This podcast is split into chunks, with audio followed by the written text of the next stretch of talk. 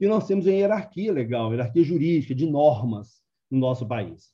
Então, nós partimos da Constituição Federal, a Carta Magna nossa, a lei maior. Depois temos as emendas constitucionais e temos a lei complementar. Então, já cabe colocar que a Lei 187, essa de dezembro do ano passado, é uma lei complementar. Depois dela, vem a lei ordinária, que era a 12101, como exemplo. Né? Temos os decretos e resoluções e portaria. Então, a lei complementar 187 está inserida aqui. A 12101, que foi revogada, é uma lei ordinária. Como informação, a LOAS também é uma lei ordinária, portanto, abaixo da lei complementar, nessa hierarquia de normas. Temos os decretos, aqueles decretos que regulamentaram, por exemplo, a, a, a 1201, 8242 e outros. E tivemos e temos resoluções e portarias. Por exemplo, a portaria 15 do MEC. A portaria abaixo dessa, dessa hierarquia, uma própria resolução, por exemplo, 14 de 2014, do CNAF, que revogou aquela 16 de 2010, por exemplo, que fala dos critérios da inscrição nos conselhos municipais. Então, nós temos essa hierarquia, é importante falar sobre ela, porque lá na frente vamos citar um pouquinho, e isso pode causar uma certa confusão ou insegurança, o que ainda dará, diria, pano para manga nessas discussões posteriores à implantação da lei.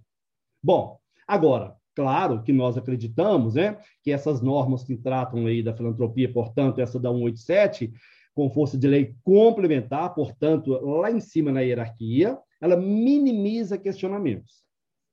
Não podemos também sair jogando pedras, é claro. Tem coisas muito positivas, e apesar de alguns pontos ainda serem elucidados. Haja vista que é uma lei constitucional, constitucionalmente legítima para regular a imunidade tributária, dado que a 1201 não era para regular, conforme a própria legislação nos coloca.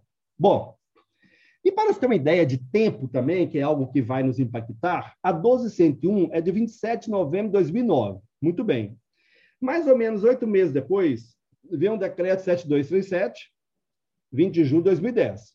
Ora, levou oito meses para uma regulamentação. Depois, novos ajustes, uma nova regulamentação, quase cinco anos depois. Quatro anos depois, aliás, 47 meses. Em 23 de maio veio a 8242. Portanto, nós tivemos aí em torno de cinco anos em regulamentações da Lei 2101.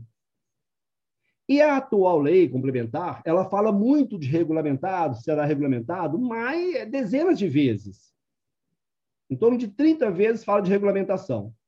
E ela é agora de 16 de dezembro. Então, já estamos com quase três meses da, da publicação da lei. E não teve ainda o decreto.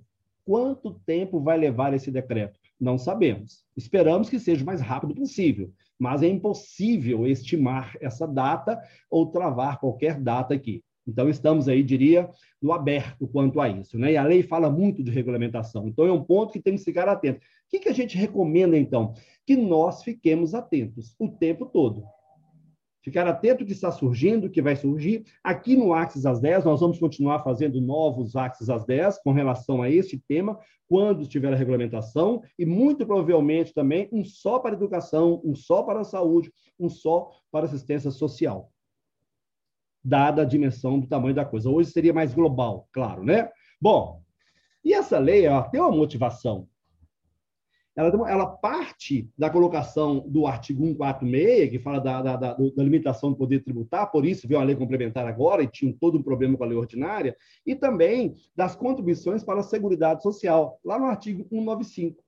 Então, ela tem essa fundamentação. Não é uma lei que cai, é claro, né? Por que ela veio? Ela veio porque lá já dizia da necessidade de chegar um instrumento jurídico legal para isso. Tudo bem. E aí chega essa lei para nós. E essa Seguridade Social citada lá na Constituição Federal, ela deve ser financiada por toda a sociedade, de forma direta ou indireta, pelo poder público, trabalhadores e, no nosso caso específico aqui, onde queremos chegar, pelos empregadores.